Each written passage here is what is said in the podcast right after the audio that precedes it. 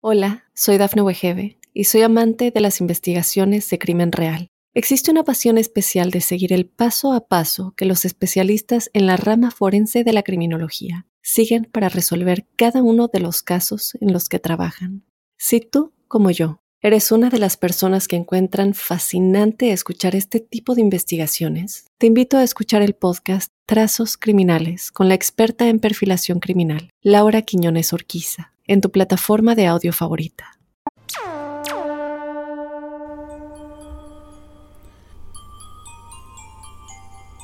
Buenos días, buenas tardes, buenas noches y bienvenidos a La Huella OVNI, este espacio donde buscamos reflexionar, pensar, corrernos de las verdades absolutas e intentar comprender verdaderamente qué es lo que hay sobre nuestras cabezas. ¿Realmente nos visitan seres extraterrestres? ¿Realmente por sobre nosotros vuelan tecnologías que ni siquiera soñamos? ¿De verdad viven civilizaciones en dimensiones que ni siquiera podemos entender? ¿Es posible? que sean visitantes de otros tiempos? ¿Es posible que hayan forjado nuestra historia? ¿Es posible que nos miren sin intervenir o que nos miren interviniendo casi sin que nos demos cuenta? ¿Existen posibilidades de que existan acuerdos con grandes potencias y estas civilizaciones? ¿O es todo un mito, es toda una mentira, es todo un modo de, tratar de darle un sentido a quienes somos y a este punto tan pequeño, tan ínfimo, en un lugar tan perdido del universo. ¿Cuál es la realidad? La verdad es que yo no la sé. Trato todos los días de buscarla y eso es lo que les pido a ustedes, que me acompañen en esta búsqueda. Mi nombre es Jorge Luis Zuckdorf, yo soy documentalista, me dedico a hacer documentales de misterio, He recorrido una enorme parte de América Latina haciendo estos documentales, también otros lugares del mundo. Y lo que he tenido son miles y miles de charlas con miles de personas que saben muchísimo más que yo. Y lo que busco es eso, un espacio en donde pueda darles algunos pedacitos de este conocimiento prestado que tengo, contarles estas historias maravillosas, que de verdad son maravillosas, y ofrecerles ninguna conclusión, dejarles ese espacio a cada uno de ustedes. Para que eso ocurra, obviamente, necesito que ustedes me manden preguntas, necesito que ustedes me manden audios, necesito que ustedes me manden experiencias. ¿Y a dónde lo pueden hacer eso? Lo pueden hacer a mis redes, me pueden seguir en, en Instagram, por ejemplo, que soy arroba Jorge Luis S. Oficial. Me pueden seguir en Twitter, que soy arroba Jorge Luis 77 Y también me pueden enviar eh, un mail a las historias de George, las historias de George se escribe, arroba gmail.com y si no, también me pueden mandar un WhatsApp al número que eh, habilité para, para poder tener un contacto más directo, especialmente con sus audios. Están llegando muchos audios, están llegando preguntas y se los agradezco. Y voy a tratar de bombardear mucho con el número para que lo recuerden. Es más 54 9 11 60 45 41 50. Más 54 9 11 60 45 41 50. Otra vez lo voy a decir. Más 54 911 60 45 41 50. Quien quiera contactarse conmigo, esas son todos los modos que pueden hacerlo. También estoy en TikTok, este, usualmente pongo videos para, ir recomendando los temas que vamos charlando aquí en la huella ovni. Pueden buscarme en TikTok y seguirme con mi nombre, como que es Jorge Luis Zuxdorf. También hay un Jorge Luis oficial, pero ese no lo estoy usando. Pero búsquenme y, síganme, síganme, sigan el podcast, por supuesto, sigan el canal de YouTube, recomienden si les parece bien. Bueno, este es un capítulo que va a ser eh, un tanto particular, extraño. A mí me gustó el desafío que me fueron planteando ustedes, porque vuelvo a decir, el, contenido de este espacio es de ustedes. Así que me voy a ir a la primera pregunta de hoy, que es una locura y yo la, la, traté todavía de, de, de, hacer más loca todavía. Eh, estoy haciendo tiempo porque estoy tratando de llegar a la pregunta porque obviamente el documento donde tengo todas las preguntas estaba en cualquier lado excepto en donde debía.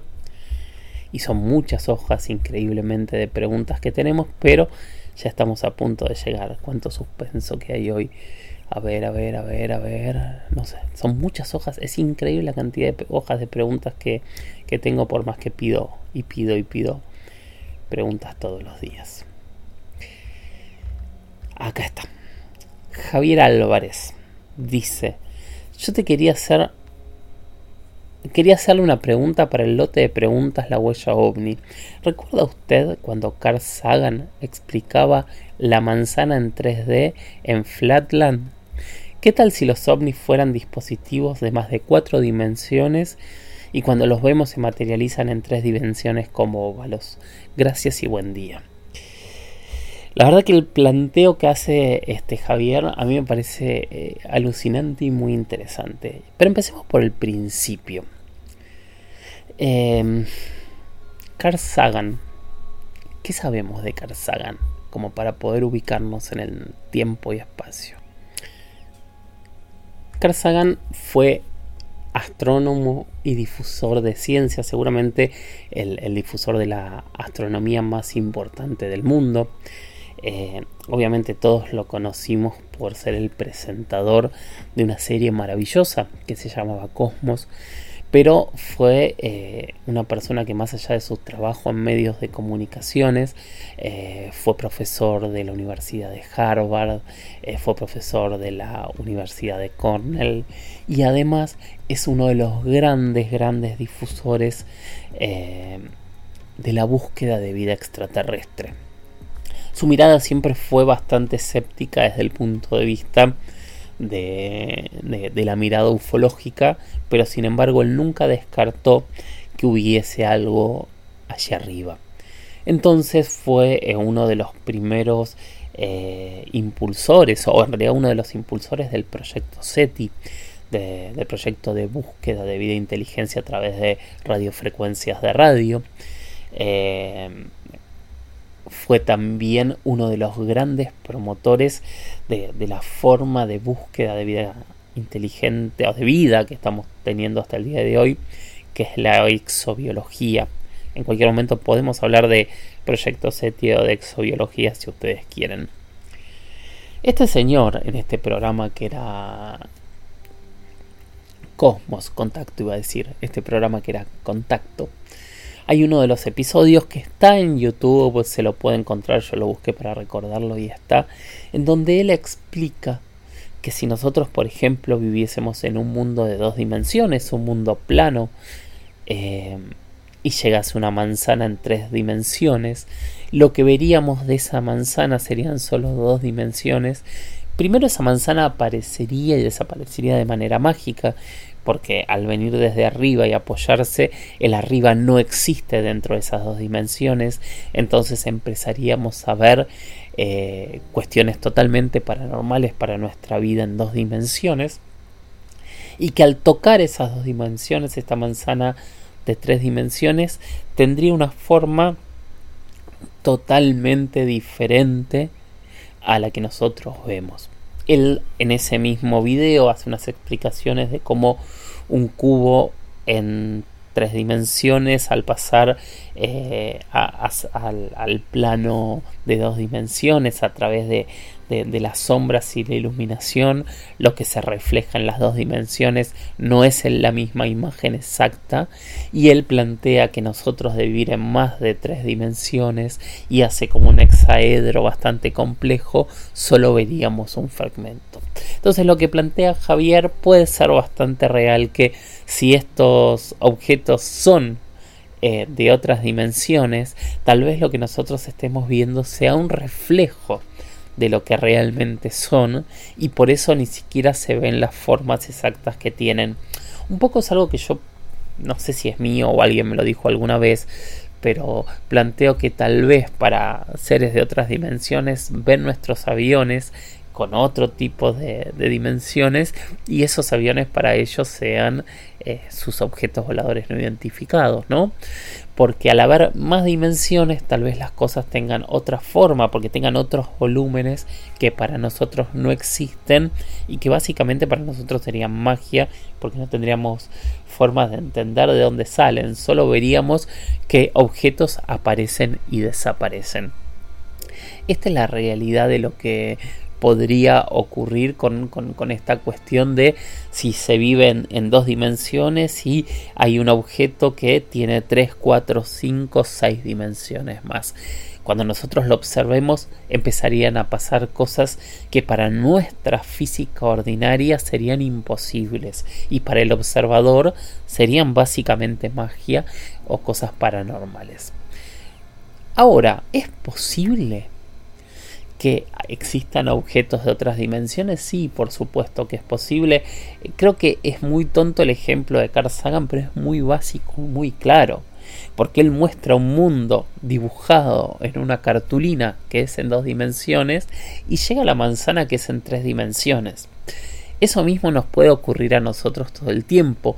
Podemos tener por sobre nuestra cabeza, a nuestro lado, otro mundo con otras dimensiones que como nosotros no somos físicamente parte de esas dimensiones, ni siquiera lo observemos y nos molestemos. Eso nos da una explicación de que sí, podríamos estar viviendo con otras dimensiones. Y si vivimos con otras dimensiones, podríamos empezar a entender este concepto eh, cada vez más normal, cada vez más mentado en películas, en series, que son los multiversos. Estos multiversos que nos abrirían el concepto de el enorme tamaño que tiene este universo a algo que es, una contradicción, pero algo 10 veces más infinito.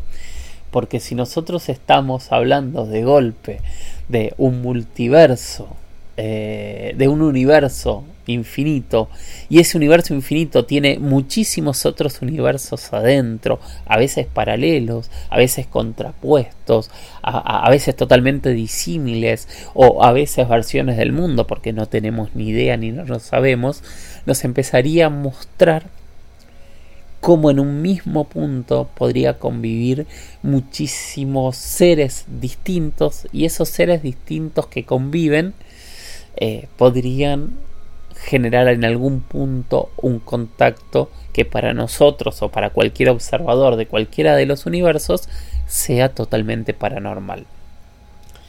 Ahora, cada uno de estos multiversos debería tener los mismos, eh, las mismas dimensiones que el, nuestro en lo que convivimos.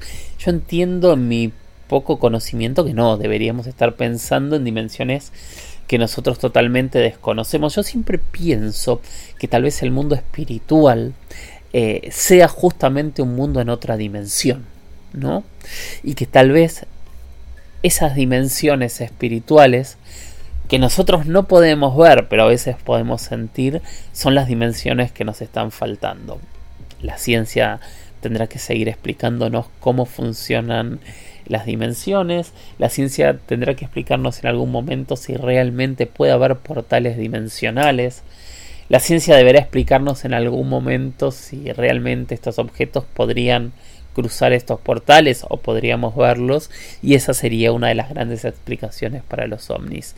Vean la serie Fringe, recomiendo al que le interesa pensar en estos temas que vea esa, tema, esa serie, me parece que es una serie muy muy interesante para entender y comprender muchas cosas de cómo podrían llegar a funcionar esta multidimensionalidad. Gracias Javier y nada, también tengo que que, nombrar eh, en este tema mi gran, gran amigo Martín Capelletti, que es uno de los grandes fanáticos que yo conozco de Carl Sagan. Y no puedo hablar de Carl Sagan sin, sin nombrarte, Martín.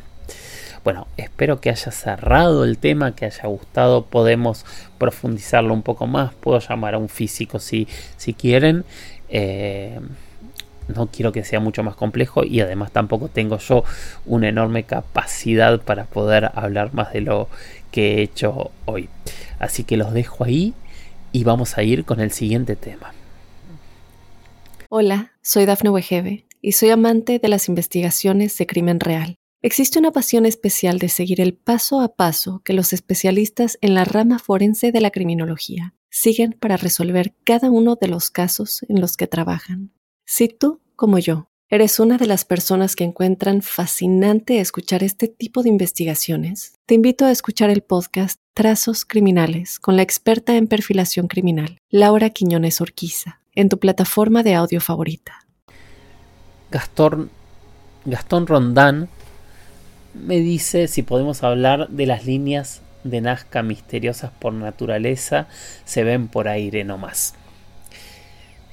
Gastón, cuando nosotros empezamos a hablar de los misterios de, la antigüedad, usualmente eh, todos nos todos nombramos tres cosas. Todos decimos las pirámides, la línea de Nazca y Stonehenge.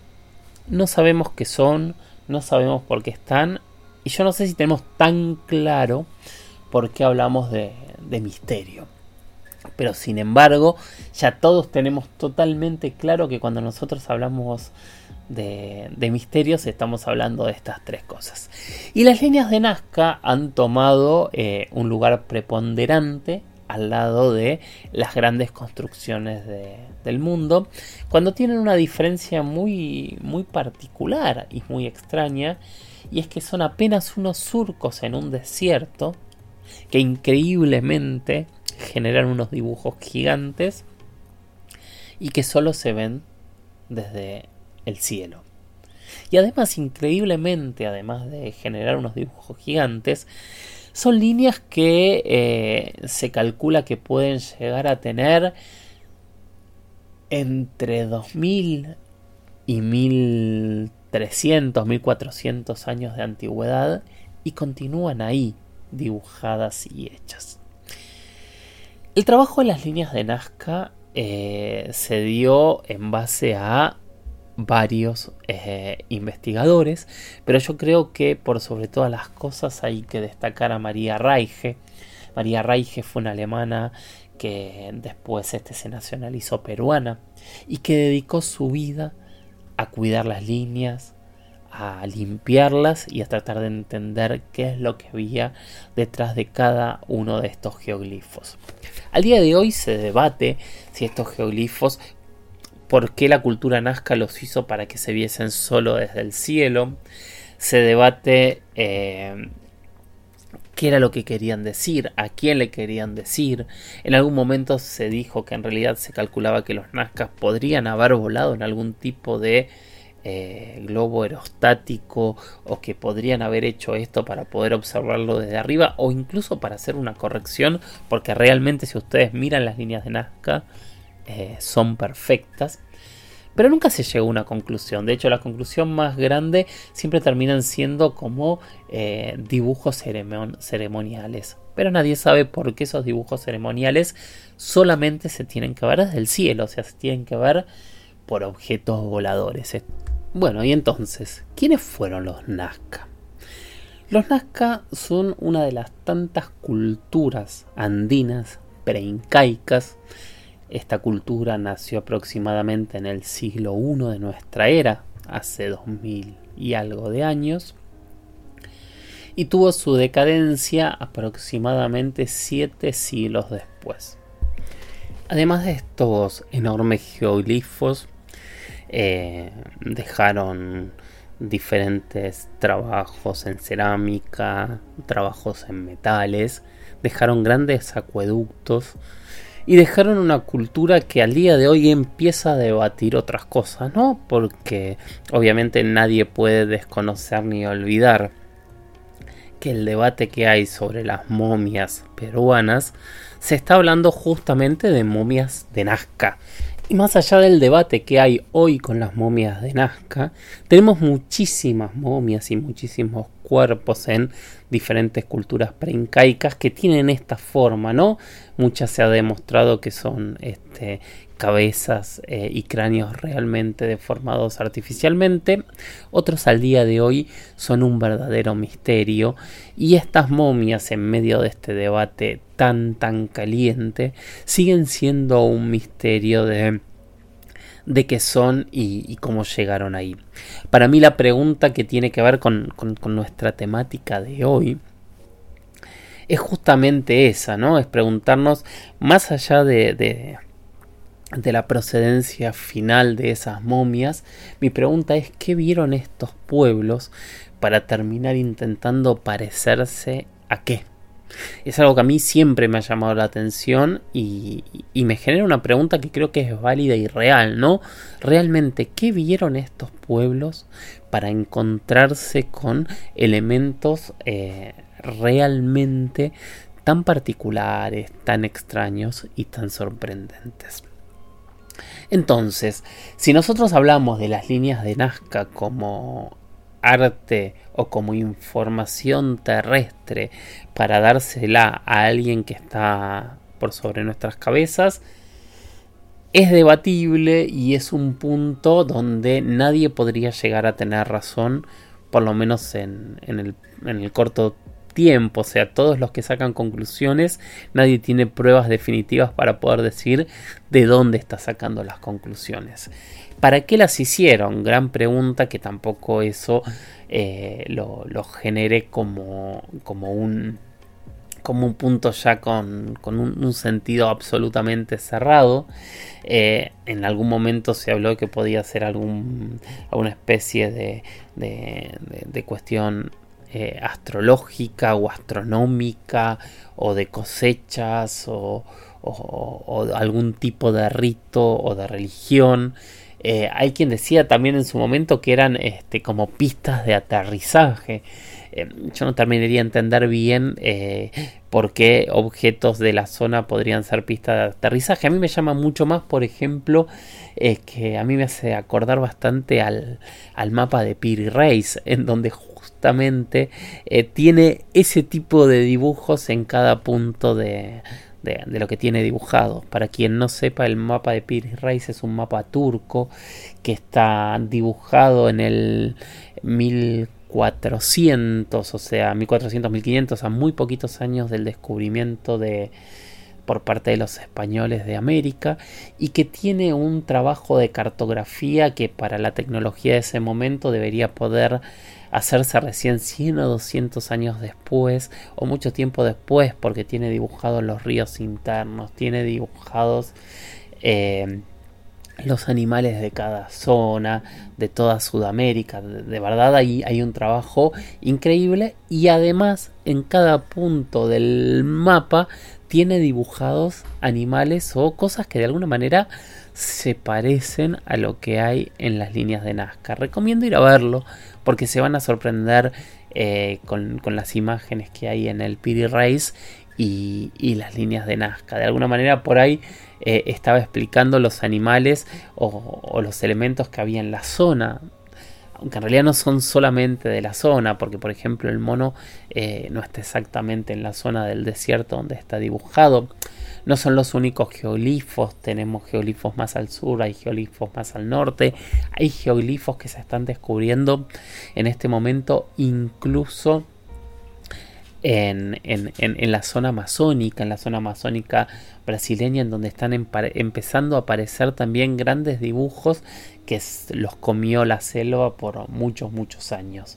Entonces, eh, lo que nosotros vamos a encontrar y nosotros tenemos en torno a las líneas de Nazca, con todo este contexto del que estamos hablando ahora, es una gran sorpresa y es un, un planteo que nos hace tratar de buscar una respuesta en lugares en donde hasta ahora nadie las ha encontrado. Quien cree en la hipótesis extraterrestre busca argumentos para fortalecer que esto era algún tipo de contacto. Y quien rechaza la hipótesis extraterrestre tiene sus argumentos para decir que no tiene nada que ver con civilizaciones extraterrestres. Pero la realidad es que al final del día no hay nadie que sepa realmente por qué se hizo esto en medio de un desierto tan extremo hace tantos. Hola, soy Dafne Wegebe y soy amante de las investigaciones de crimen real. Existe una pasión especial de seguir el paso a paso que los especialistas en la rama forense de la criminología siguen para resolver cada uno de los casos en los que trabajan. Si tú, como yo, ¿Eres una de las personas que encuentran fascinante escuchar este tipo de investigaciones? Te invito a escuchar el podcast Trazos Criminales con la experta en perfilación criminal, Laura Quiñones Orquiza, en tu plataforma de audio favorita. Tantos siglos.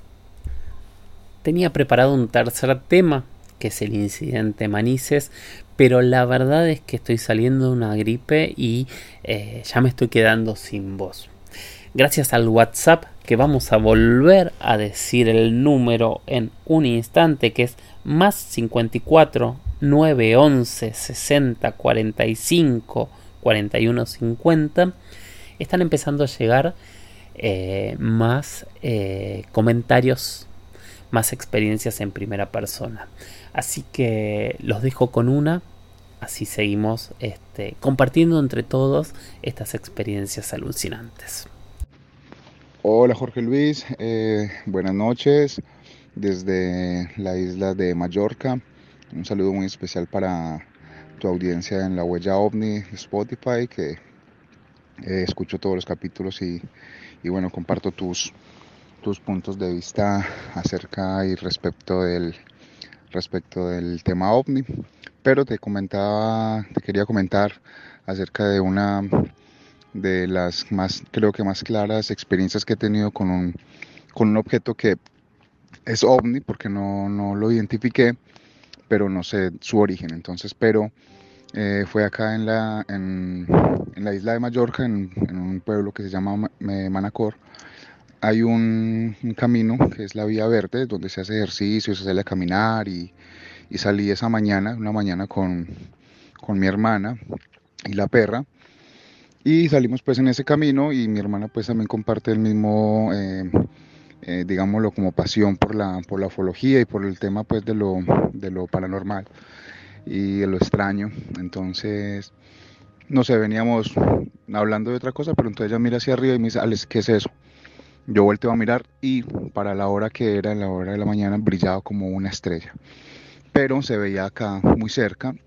Entonces lo primero que hice fue pues como intentar asemejarlo o, compararlo con un dron o con alguna... No era nada de lo que yo había visto y he tenido la oportunidad de ver muchos drones y he tenido la oportunidad de estar cerca en aeropuertos y ver como los, los satélites de Starlink también, he tenido la oportunidad de verlos, entonces reconozco eh, un objeto y no tenía explicación, era la forma como de un carrete de hilo, este que es un, un cilindro con, con dos partes más anchas en sus extremos, pero giraba primero para un lado, luego para otro, en 180 grados, 360 grados, y emitiendo una luz como una estrella, no tenía una luz eh, como propia así como de, una lámpara o algo, sino que todo era luz, era, todo era como el color de una estrella, como ver una estrella pero moviéndose.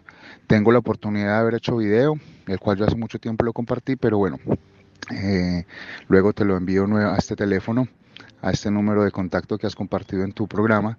Y bueno, esa es mi historia acá y, y, la verdad que fue muy vívida. Y luego de eso, un dato importante que luego de que tuvimos el avistamiento, porque se perdió, se fue desvaneciendo la luz hasta que se perdió, em, minutos después, mientras seguimos el camino y hablando ya de esto, pasó una avioneta en esa dirección. Entonces seguramente alguien tuvo que haberlo visto, sino que no quisimos pues como averiguar. Esa es mi experiencia, Jorge, muchas gracias y espero pues puedas em, reproducir esta, esta linda experiencia que tuvimos, que a ciencia cierta es verdad y no, no, no es un montaje ni queremos pues eh, inventarnos algo, fue lo que vimos, así que te compartiré el video y gracias por, por escucharnos. Muchísimas gracias. Vi el video, es súper, súper interesante y te voy a escribir eh, en un rato para que me des autorización y si me das autorización lo, subo a mis redes para que quien quiera compartirlo, quien quiera observar y, completar eh, esta experiencia también lo pueda hacer. Como siempre digo, eh, fíjense si esta experiencia a alguien le ocurrió algo similar eh, compártanlo en redes, este, planteémoslo, veamos coincidencias, veamos diferencias, veamos multiplicidad de testigos, descubramos qué hay detrás de cada una de estas experiencias. Y a mí el tiempo me demostró que la mejor forma es eh, conocer y entendernos entre todos, ver qué es lo que cada uno de nosotros tuvo como experiencia. Y mientras tanto, sigo recomendando lo mismo, hay que capacitarse, hay que leer, hay que tratar de entender cada una de las cosas que están en el cielo para dejar pintadas en rojo aquellas que al día de hoy no tienen explicación. Hay que capacitarse, pero creo yo que hay que tener la humildad para seguir mirando al cielo como esos primeros seres humanos y seguir haciéndonos las preguntas correctas, porque seguro que tal vez algún día todos juntos o cada uno por separados vamos a encontrar esas respuestas que necesitamos.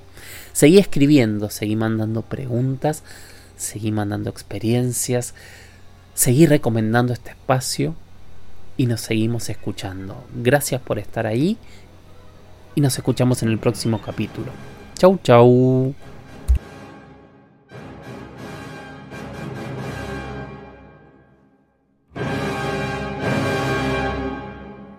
Hola, soy Dafne Wegebe y soy amante de las investigaciones de crimen real. Existe una pasión especial de seguir el paso a paso que los especialistas en la rama forense de la criminología siguen para resolver cada uno de los casos en los que trabajan.